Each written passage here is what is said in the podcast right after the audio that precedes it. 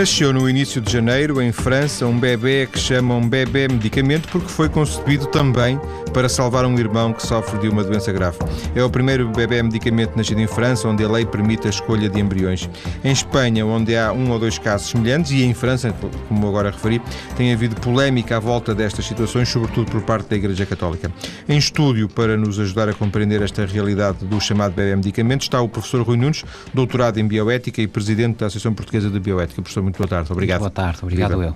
Quer explicar-nos, eh, não é eh, propriamente da área, mas tanto da, questão da medicina, mas numa, numa análise mais genérica, que processo é este do bebê medicamento? Ora bom, uh, basicamente a questão central é esta. Uh, a expressão não é feliz, porque ao designar-se por bebê medicamento, desde logo surge a ideia de que se está a criar alguém exclusivamente com um objetivo. E que, portanto, isso em si eh, pode ser considerado como menos adequado por muitas pessoas.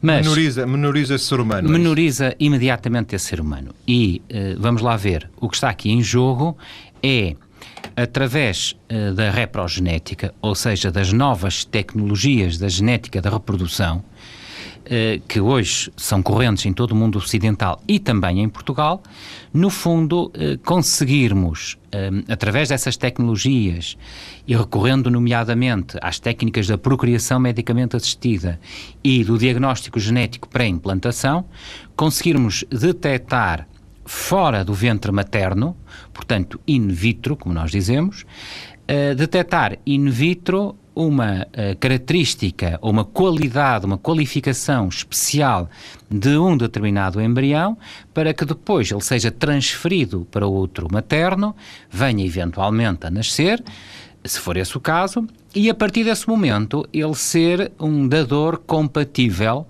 com, uh, neste caso concreto, um irmão ou uma irmã que tem uma doença muito grave, uma doença que causa grande sofrimento, uma doença potencialmente letal, como a leucemia, uma talassemia beta ou outras doenças para as quais a medicina hoje não tem mais nada a oferecer. Portanto, basicamente este é o contexto, é um casal que tem um filho que tem uma doença muito grave, que muito provavelmente vai morrer e vai morrer no curto prazo, e a questão que se coloca é se é ou não adequado utilizar a tecnologia genética e a tecnologia da procriação assistida para gerar uma outra pessoa, um outro filho, com gametas, naturalmente, do casal, de modo a que depois possa haver ali uma, uma partilha de material biológico, geralmente é medula óssea, para que o, o irmão que está doente possa sobreviver. Basicamente, esta é a questão central. Isto parte sempre do pressuposto que a doença do irmão mais velho pode ser tratada com, eh, por exemplo, medula do irmão mais novo. Exatamente. Ou seja, vou Porque pôr o problema haver... ao contrário.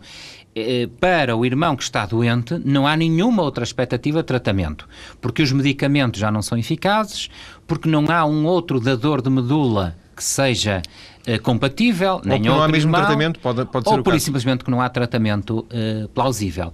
E, portanto, uh, no fundo a ideia é gerar-se alguém que seja geneticamente, eu não digo que seja igual, portanto isto não, não, não tem a ver com nenhum processo de clonagem, que fique claro, mas que seja geneticamente compatível, um de modo que é, é um irmão, mas é um irmão especial, não é um irmão qualquer, é um irmão que tenha uma semelhança em termos genéticos uh, tal que permita que esta uh, transplantação uh, seja seguramente um sucesso. Portanto, é basicamente isto. Mas seria possível ou não, sem nenhum tipo de intervenção da tecnologia hoje em dia reprodutiva, etc., encontrar esse irmão por acaso, quer dizer, uma família teria que ter quatro ou cinco ou seis ou sete irmãos. Claro, mas a, a, a questão é que, vamos lá ver, é evidente que em abstrato podia dizer-se, bom, os casais, nestes casos, que são, são casos raros, são casos pontuais, mas claro está que para quem tem um filho nestas circunstâncias faz toda a diferença.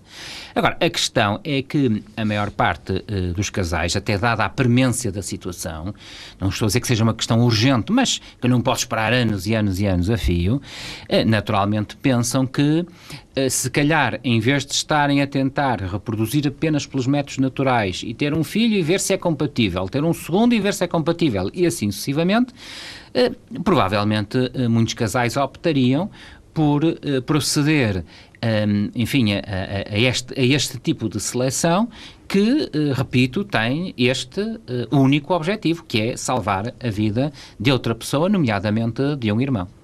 É, isto começa, começou há uma, década em, nos Estados Unidos, não é? Tanto quanto percebi. É... Sim, começou em, no mundo anglo-saxónico a par e passo com eh, as novas tecnologias da reprodução humana. Portanto, isto não surge por acaso. Isto surge porque já desde o final dos anos 70, em 1978, surgiu a Louise Brown, o primeiro bebê proveta. A partir daí, eh, naturalmente, com a fertilização in vitro, foi possível criar embriões humanos fora do ventre materno, portanto, como eu disse há pouco, in vitro. E o passo seguinte, que também já chegou a Portugal há cerca de uma década, foi, eh, naturalmente, com técnicas uh, muito minuciosas, mas em Portugal temos excelentes especialistas na matéria, fazer aquilo que nós designamos pelo diagnóstico genético pré-implantação. Ou seja, não é o diagnóstico pré-natal clássico, não é aquele que se faz no ventre materno quando a gravidez está a decorrer, é precisamente no embrião quando ele está ainda uh, fora da barriga, fora da, da barriga criopreservado, congelado. E, portanto, no fundo, uh, tiram-se uh, umas células, analisam-se e, portanto, utiliza-se este tipo de tecnologia para, uh, no fundo, no fim da linha, conseguirmos, se for esse o caso, ver qual é aquele que tem mais semelhança genética para que o tal transplante de medula seja seguramente um sucesso, porque no fundo é isso que se pretende, é salvar a vida de alguém. Portanto, hoje em dia a tecnologia permite é dar, dar respostas muito claras, não sei, ou, ou, respostas claras, não sei se muito, se, se apenas claras, sobre a qualidade, sobre a natureza e as características desses embriões ainda antes de voltarem, algum deles, à, à barriga da mãe. Exatamente, ou seja, a tecnologia genética eh, para o bem e para o mal, e eu acho que é para o bem, muito francamente o digo, e dedico-me ao estudo das questões ético-sociais da genética há, algumas décadas, mas um, a tecnologia genética uh, vem abrir muitas portas e ultrapassar muitas barreiras que nós uh, achávamos que eram intransponíveis. Uh, e com o início da análise do genoma humano, que no fundo é o livro da vida de qualquer um e de todos nós, nós vamos conseguir, nós, humanidade, vamos conseguir incrementar muito aquilo que é o diagnóstico genético, desde o embrião ao recém-nascido, à pessoa humana adulta, e obviamente também vamos conseguir intervir no nosso genoma. É aquilo que se designa pela terapia génica. Ora bom, é evidente que a questão central é que, estando nós uh, em democracia, num Estado de Direito, e sendo, nomeadamente, os médicos e outros profissionais, por exemplo, biólogos e, e outros profissionais que se dedicam à procriação medicamente assistida, sendo estes profissionais pessoas verticais e íntegras, aquilo que interessa é que haja legislação por um lado e linhas de orientação profissionais por outro, para que nós saibamos consensualmente aquilo que pode e aquilo que não pode ser feito. Portanto, a tecnologia genética não tem praticamente limites. A questão é nós termos a coragem de a utilizar em prol daquilo que são os direitos inalienáveis das pessoas, nomeadamente das pessoas doentes. E deixar para uma segunda fase, e com grande maturidade pensar nessa segunda fase, tudo aquilo que não tem a ver com o combate à doença e ao sofrimento, porque a tecnologia genética pode entrar em caminhos, por exemplo, de escolha de sexo, por exemplo, de melhoramento, melhoramento a nível físico, melhoramento a nível psicológico. Portanto, Vamos lá ver, não querendo desde já fechar totalmente a porta a isso, não é isso que neste momento estamos a discutir. Agora, o que interessa é nós percebermos que a tecnologia genética tem um potencial tremendo de eh, salvar vidas e de aliviar o sofrimento. E é para isso que, no fundo, as sociedades ocidentais tanto apostam na construção de complexos sistemas de saúde, na formação médica. É para isso que nós médicos existimos. É para salvar as vidas e para aliviar o sofrimento e para tratar as doenças. Portanto, eu creio que eh, se nós perspectivarmos eh, as tecnologias genéticas, nomeadamente a reprogenética, nesta trajetória, e se houver linhas de orientação claras que nos digam qual é o caminho a seguir, eu creio que a sociedade plural só tem a ganhar com a existência desta tecnologia e este, eh, se for devidamente regulado, é eh, um exemplo disso. Sendo que, se bem percebi, eh, a tecnologia evoluiu, eh, entretanto começou-se a fazer algum uso dela e depois apareceram as leis, apareceram formas de enquadrar essas tecnologias, não é? E, e onde estamos neste, neste momento é na fase de, de conjugar as melhores leis possíveis dentro de um conjunto de opiniões que eu imagino que possam ser as mais diversas sobre um mesmo assunto, não é? Sim. Cada país tem a sua lei, alguns países ainda estarão a fazer, outros já têm leis devidamente aprovadas. É verdade. Ou seja, eh, é evidente que estas matérias, porque tocam naquilo que de mais íntimo nós temos, que é a nossa natureza, que é a natureza humana, evocam paixões muito grandes e estados de alma muito diferentes. E há pessoas uh, para os quais uh, e para as quais estas matérias, nomeadamente tudo aquilo que tem a ver com o embrião humano, é, é uma questão intocável, e há outras para as quais uh, deve haver mais abertura e, uh, no fundo, uh, isso tem que ser compaginado com direitos e interesses legítimos de outras pessoas, nomeadamente que estão profundamente doentes. Por conseguinte, em todos os países democráticos e ocidentais, o processo legislativo nestas matérias, da reprodução humana, da nova genética, do diagnóstico genético, do diagnóstico genético para implantação, das células estaminais, etc, etc. Todas estas matérias são socialmente muito controversas e ao serem socialmente muito controversas, também são politicamente controversas e essa controvérsia chega aos órgãos legislativos, em Portugal, no caso concreto, à Assembleia da República. Dito isto, eu creio que, apesar de tudo, em Portugal, genericamente considerando, não neste tema específico, mas sobre as questões gerais da procriação assistida, Portugal tem uma boa legislação uh, nestas matérias. Uma legislação que demorou muitos anos, nós andamos quase 20 anos a legislar sobre procriação medicamente assistida, mas uh, temos uma legislação que, no fundo, tenta compaginar as diferentes correntes da sociedade. Correntes mais conservadoras, para as quais tudo isto não deve ser permitido, e correntes mais liberais, para as quais uh, tudo isto e muito mais devia ser aberto à escolha das pessoas, precisamente porque estamos numa sociedade livre. Por conseguinte, eu creio que a nossa legislação é uma legislação eh, equilibrada, é uma legislação que eh, protege adequadamente o embrião humano, mas eh, vamos lá ver, em circunstâncias especiais e específicas e devidamente atestadas e por equipas científicas e técnicas credíveis, permite que esse embrião humano seja uh, utilizado, por exemplo, para fins de uh, investigação. E, por outro lado, a nossa lei permite, permite também uma, uma questão, que é um novo instituto ético-jurídico, que é o da dação de embriões. Portanto, os embriões supranumerários ou excedentários que, que, no fundo, entre aspas, sobram dos processos de procriação assistida, podem ser utilizados por outros casais.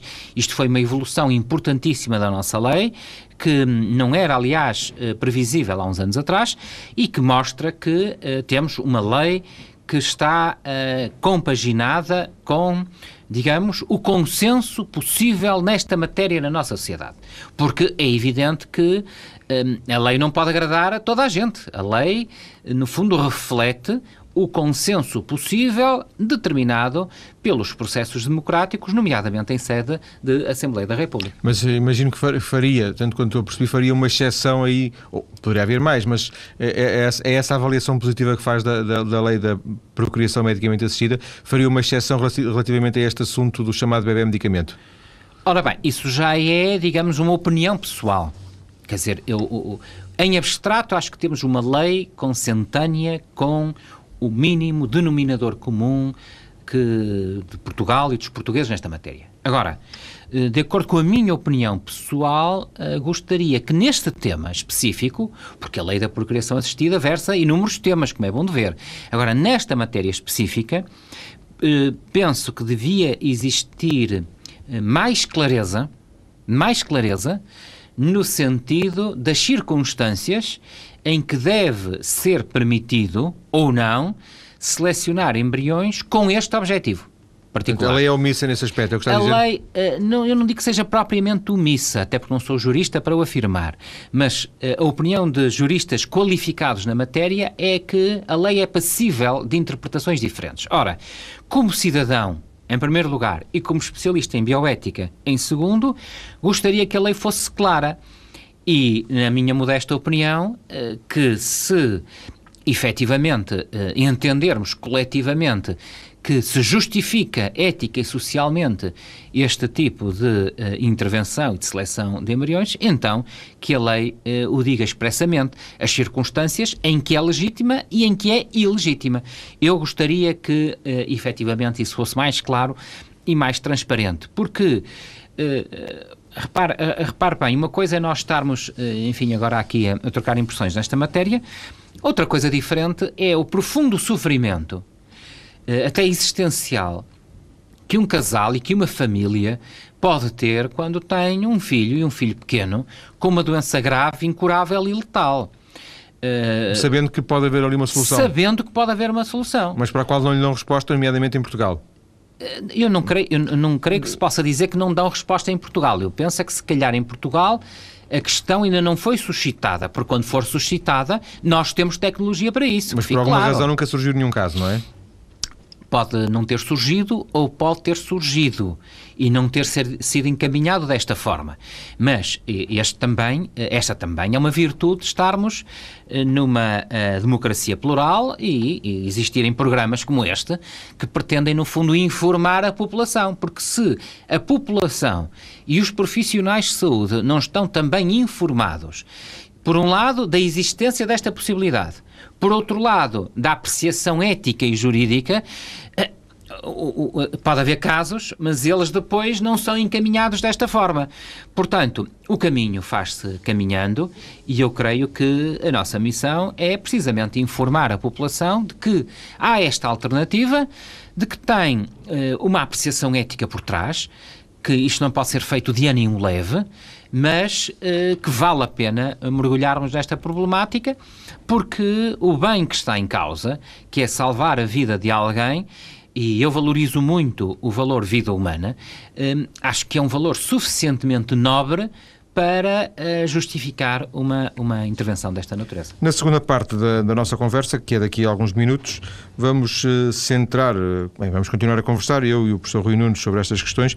Vamos tentar centrar-nos mais nas questões bioéticas, os prós e os contras desta, de, desta questão. Até já.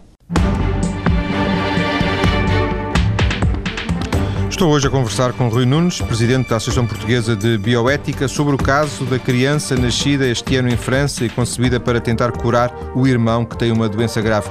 Este é um caso do bebê medicamento, como às vezes é tratado, ou bebê da dupla esperança, como foi chamado pelos médicos em França.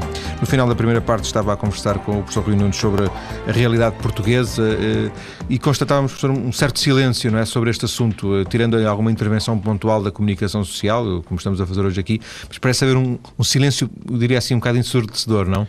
Sim, eh, vamos lá ver. Este tema, como eu disse na primeira parte, não é uma questão muito frequente, como é evidente, não é? Porque eh, são doenças eh, raras, muito graves, para as quais eh, a medicina já tem oportunidades de tratamento e, portanto, estamos a falar daquele caso pontual para o qual não há nenhum tratamento disponível. Ora bom, a minha opinião é, é de que, quer do ponto de vista ético, quer do ponto de vista técnico, que uh, deviam uh, existir guidelines no nosso país. Porque não a lei devia ser mais clara, no fundo. A lei devia ser mais clara e deviam existir normas de orientação técnica, ética e clínica por parte das ordens profissionais, nomeadamente por parte da ordem dos médicos. Porque não tenhamos ilusão de que mais cedo ou mais tarde a questão vai se suscitar em Portugal. E vai suscitar porquê? Em primeiro lugar, porque uh, as doenças não têm preferência Fronte geográfica. E, portanto, tanto acontecem na Austrália, como nos Estados Unidos, como em França, como em Espanha, como em Portugal. É uma questão estatística. Somos menos, mas mais cedo ou mais tarde vai chegar cá. E em segundo lugar, porque felizmente temos uh, tecnologia disponível no nosso país temos magníficos centros e técnicos de uh, genética da reprodução e de procriação assistida e, portanto, uh, existem todas as condições para o problema ser suscitado no nosso país. E pena é que, sabendo nós todos que mais cedo ou mais tarde isto vai acontecer em Portugal, que não haja, eh, digamos, uma reflexão ética e social e jurídica aprofundada a montante para que, quando o caso eh, surgir, haja uma resposta clara e inequívoca. Porque repito o que disse uh, na primeira parte, é diferente nós estarmos a discutir, teoricamente, este assunto e haver um casal uh, com este dilema nas mãos, que já tem o profundo sofrimento de ter um filho ou uma filha com uma doença provavelmente fatal provavelmente letal. Acrescerá o facto de haver uma certa discussão pública desta matéria que, naturalmente, só vai é agravar o sofrimento de todas as partes envolvidas. Por um lado, da criança que está doente, que, dependendo da sua idade, mas acaba por ter consciência uh, e percepção do problema, e, sobretudo, para a sua família, que, para além de ter que lidar com o fenómeno da doença e do, e do adoecer, ainda vai ter que estar a lidar com os problemas da comunidade científica, eh, de alguns opinion makers e analistas que sempre depois eh, dão palpite sobre isto e aquilo e que, no fundo, perdão, vão agravar o sofrimento de todas estas partes envolvidas. Portanto, faço votos para que surjam em primeiro lugar, linhas de orientação claras para os profissionais de saúde sobre o que deve e o que não deve ser feito em matéria de seleção de embriões, e em segundo lugar, para que a lei seja um pouco mais clara e que nos diga quais são as circunstâncias em que, clara e objetivamente, podemos ou não uh, ter uma trajetória desta natureza. Porque, uh, apesar de tudo, não, não, não, estamos perante um crime. A lei não, não prevê nenhuma eh, não proíbe uma situação destas. Exatamente. Ou seja, não sendo eu jurista, eu sou uh, simplesmente médico e professor de bioética, mas uh, os juristas, como eu disse, dividem-se nesta matéria. E, portanto, para alguns isto é permitido, para outros é duvidoso. Ora bom, eu acho que uh, já devíamos ter maturidade suficiente, sabendo que estes casos vão ocorrer mais cedo ou mais tarde, para clarificarmos a lei e para, uh, no fundo, se acharmos que isto é eticamente adequado, que é uma prática digna e nobre, então que a lei deve refletir isso e não deixar mais uma vez depois os técnicos e uh, os doentes e sua família naquela dúvida se sim ou não uh, isto pode ir para a frente que é que lhe diz, eh, como é que, como é que entende uh, o argumento principal da Igreja Católica, nomeadamente em Espanha e em França, que foi onde eu recolhi informação, um, ehm, que falam numa instrumentalização do ser humano, portanto, o ser humano que nasce apenas para ser um instrumento, teoricamente, para salvar o outro. Vamos lá ver. A questão central, do ponto de vista da análise ética desta situação, é a ponderação dos bens que está em causa. Como muitas vezes nas nossas vidas, nós temos que fazer escolhas escolhas sobre uh, bens e valores que uh, devemos uh, ponderar nos pratos da balança. E, portanto, no fundo, o que está aqui em causa é, para cada um de nós individualmente considerado e para a sociedade no seu todo, qual é o bem que deve, na ponderação dos valores em causa, pesar mais e, portanto, ditar eh, a nossa ação, ação e as consequências dessa mesma ação.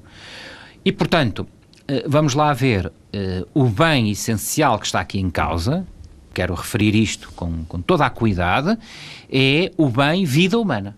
Portanto, é a vida de uma pessoa, de uma pessoa concreta, de uma pessoa identificável, neste caso de uma criança, frágil, vulnerável, para a qual a medicina não tem mais nada a oferecer. E, portanto, se nós, for, nós formos a uma unidade de cuidados paliativos pediátricos, percebemos o que é que está ali em causa. Ou se formos a uma unidade de oncologia pediátrica. Uh, portanto, vamos lá ver. Uh, não estou aqui a pôr em causa a doutrina da Igreja, que penso que é uh, transversal em todo o mundo, da questão da instrumentalização. Com certeza que em abstrato Uh, ninguém deseja instrumentalizar o embrião, nem selecionar um embrião por dar cá aquela palha. A questão é na ponderação dos valores que estão em causa. E é neste caso concreto, não é noutro, é neste caso concreto de salvar a vida de uma pessoa, o que é que pesa mais? É salvar a vida dessa pessoa ou, eh, por outro lado, não salvar a vida dessa pessoa e não selecionar o, o embrião. Portanto, é nestes moldes que temos que apreciar a ética desta circunstância. Porque ninguém defende ninguém defende, e aí a lei portuguesa não, não o permite, ninguém defende selecionar embriões para a escolha do sexo, porque os pais querem ter um menino ou a menina. Não é isso que está em causa. Ninguém defende selecionar embriões com determinadas características físicas ou psicológicas. Não é nada disso que está em causa. Escolhermos um, um bebê à la carte, um bebê à medida, com olhos verdes, alto, loiro, inteligente, não é nada disso que está em causa. O que está em causa é, numa situação concreta, específica e bem definida, e que pode ser claramente tipificada na nossa legislação, se é legítimo, é legítimo escolher uh, um embrião com o único objetivo de salvar a vida do irmão. Claro que isto à primeira vista, vista para muita gente não é adequado, mas eu só queria recordar que eh, Portugal e os portugueses têm uma grande tradição de altruísmo e de solidariedade. Um, Note-se bem que se uh, esse mesmo casal que tem um filho com uma leucemia para o qual não há nenhum tipo de tratamento, se tiver um, um filho, um outro filho, portanto um irmão que seja compatível, eh, ninguém eh, provavelmente diz que é ilegítimo colher sangue ou medula óssea do irmão que já existe para salvar a vida do outro irmão. Por outro lado, todos nós sabemos que está bem plasmado na nossa consciência coletiva até o dever, a responsabilidade ética, a responsabilidade social de sermos dadores pós-mortem. E a nossa lei, e muitíssimo bem, prevê o regime ético e jurídico da dação pós-mortem. Porquê? Porque há esta consciência na nossa sociedade de que se podemos salvar a vida de outra pessoa, que devemos fazê-lo. Porque isto também é um valor ético e um valor ético cristão. Por conseguinte, eh, vamos lá ver, num país com estas raízes, com estas tradições de solidariedade, de altruísmo, eh, eu creio que eh, se aquilo que está em causa é salvar a vida de uma pessoa, que devemos ponderar eh, muito bem se não devemos explorar todas as alternativas médicas para o fazer. Até porque, professor, deixe-me voltar a este assunto que já abordámos no, na primeira parte e nessa parte já, já ficou claro, mas entretanto pode, podem ter chegado outros ouvintes a à, à, à rádio e, e, podem não ter apanhado eh, esta ideia. A, a, eh, a perspectiva não é fazermos, não é fazer-se mal a, essa, a esse novo bebê para salvar o, o, o, irmão, não é? Portanto, esse bebê não é sacrificado, não é? É quando muito retirado um pouco de medula, um pouco de sangue, que sendo ainda assim uma coisa invasiva, eh, não lhe fará provavelmente mal, não é? Digo eu. Sim, uh, e, e, obrigado por, por, por, repetir essa questão, porque eu acho que vale a pena aqui acentuar. Ficava a ideia que estamos, sim. Estamos, precisamos sacrificar um para salvar o outro. Exatamente. E então isso, meu Deus, não era? Sim, sim. Uh, fez muito, muito bem em recuperar essa questão, porque vamos lá ver, para a, a criança que nasce e que foi geneticamente selecionada para ter um perfil genético compatível com o irmão que está muito e gravemente doente, não vai haver nenhum malefício. Não vai haver nenhum prejuízo que não seja uh, de uma intervenção de rotina. Não vai haver nenhuma consequência grave. Portanto, eu queria enfatizar este aspecto e obrigado por, por reiterar esta questão. Uh, aquilo que se faz é depois da criança uh, nascer, uh, colher, dependendo dos casos, sangue, medula óssea, células estaminais, mas sem que daí advenha nem dano, nem sofrimento. Eu queria acentuar este aspecto, porque, como disse muito bem, não há aqui o sacrifício de um em detrimento de outro. Um não é nada disso. Para uh, salvar o outro, mas não é para salvar em seu, em, em seu detrimento. Assim. Exatamente. Assim. É como se amanhã me pedirem a mim para ser dador de medula óssea ou de sangue ou de quer que seja para salvar a vida de um irmão. E é esta questão que cada um de nós um, também uh, deve uh, fazer interpelar a si próprio. É o que é que eu faria nestas circunstâncias? Na minha ótica, e se fosse eu a viver esta circunstância, isto é uh, errado ou é legítimo? Este caminho é adequado ou é inadequado? Eu também uh, penso que eh, como vimos há pouco e bem, estas questões bioéticas são questões da sociedade plural, são questões que interessam a qualquer pessoa, não são questões apenas dos especialistas, dos médicos, dos filósofos, dos bioeticistas, não. Isto diz respeito a todas as pessoas mais ou menos desenvolvidas intelectualmente numa sociedade plural, portanto também é bom que quem nos está a ouvir que pare um minuto para pensar e, e que ele próprio ou ela própria faça a sua própria ponderação de valores. Uh, a argumentação ético-filosófica é basicamente esta que eu disse. O que é que pesa mais nos pratos da balança? É salvar a vida de uma pessoa ou é não instrumentalizar uh, um embrião? Mas uh, vamos lá ver. Vamos parar um minuto, vamos pensar, vamos, cada um de nós porque não é preciso também uma grande diferenciação técnica nem intelectual para deliberar nesta matéria. Portanto, paremos um minuto para pensar cada um de nós. Até porque não estamos, não estamos a falar, por exemplo, de uma situação eh, que porventura também não seria eh, vital para, para o irmão mais novo que, que, poderia ajudar o irmão mais velho, por exemplo, tirar um rim. Não, não estamos a falar Exatamente. Disso. Não estamos a falar sequer Ou seja, disso. não é isso. Isso, claro está, que era uma instrumentalização ilegítima. E ele era concebido aliás, para lhe retirar pessoa, um órgão, não é? Aliás, de qualquer pessoa. Uh, se, me pedirem, se me retirarem a mim um órgão sem o meu consentimento, há aqui uma instrumentalização, uma violação Sim. da minha integridade física, uma violação da minha integridade moral. Não é nada disso que está em causa e, pelo contrário, eu até um, liberto para a assistência uh, uma, uma outra pergunta. Será que o irmão que foi concebido com este propósito, no fim da linha, se souber que salvou a vida do seu irmão ou da sua irmã, se sente verdadeiramente instrumentalizado? Ou, pelo contrário, será que sente que, eh, ainda que tenha sido criado e concebido com este propósito, que valeu a pena porque está ali ao seu lado alguém que ele ama, alguém por quem tem estima, por quem tem carinho e que, no fundo, contribuiu para que ele estivesse ali, sadio, e que pudesse usufruir tudo aquilo que a vida tem para lhe dar e para lhe oferecer. Oh. Também é era outra pergunta que valeria a, a pena levar à discussão. E que de alguma forma se relaciona com uma questão que eu ainda queria introduzir nestes minutos finais da nossa conversa, que foi uma questão que o professor Rui Nunes uh, me, uh, para a qual me alertou uns momentos antes do programa começar, que era as próprias motivações que uns que um pai ou uma mãe ou um casal de pais não é, pode ter para ter um filho, por exemplo.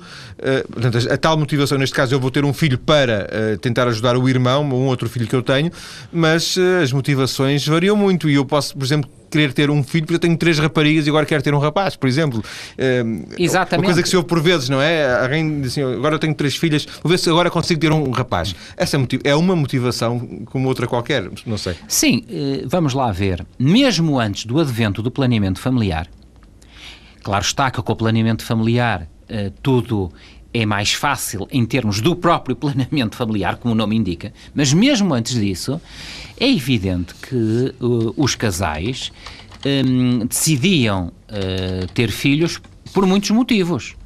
Alguns deles uh, perfeitamente naturais, espontâneos, de reprodução, de, de, de, no fundo, concretizar o ato matrimonial, mas também todos nós sabemos, e não vamos ser hipócritas a ponto de não perceber, que havia muitas circunstâncias em que o desejo de ter filhos estava para além eh, do ato em si de procriar. Tinha a ver com as próprias condições do matrimónio, do casamento, tinha a ver com aquilo que disse, de, digamos, de equilíbrio entre os sexos e os, os filhos, géneros. Os filhos para ajudar os pais, por exemplo? Os filhos para ajudar os pais. Isso está documentado, por exemplo, no caso uh, da paramiloidose, quantas vezes, como a doença se manifesta cedo, os pais não queriam ter filhos, uh, independentemente até de terem doença porque durante os primeiros anos de vida os podiam ajudar. Portanto, há muitas circunstâncias em que os pais têm filhos, não propriamente por eles filhos, mas por outros motivos. Ora, ninguém anda a, perguntar aos pais porque é que querem ter filhos, nem quais são as suas motivações profundas. Portanto, uh, vamos lá ver. Uh, eu creio que um, aquilo que nós devemos fazer como cidadãos numa democracia que se quer livre e plural e num Estado de Direito é, é, é, no fundo, ajuizar isto tudo e ponderar isto tudo nos pratos da balança e vermos qual é uh, o caminho que os casais que infelizmente estão numa situação destas, qual é o caminho que eles uh, devem e podem seguir. E para isso é necessário, hum, agora digo eu, uh, fazer, fazermos essa discussão, lançar-se essa discussão. Um, aqui fez, deixou-se um contributo. Eu agradeço ao professor Rui Nunes. Muito obrigado, eu ter vindo à TSF. Os ouvintes encontram, como sempre, outras informações sobre este assunto, este chamado bebê medicamento, ou talvez seja mais uh, interessante chamar-lhe bebê da dupla esperança, como fizeram em França. Encontram mais informações na nossa página maiscedo.tsf.pt. Boa tarde, obrigado.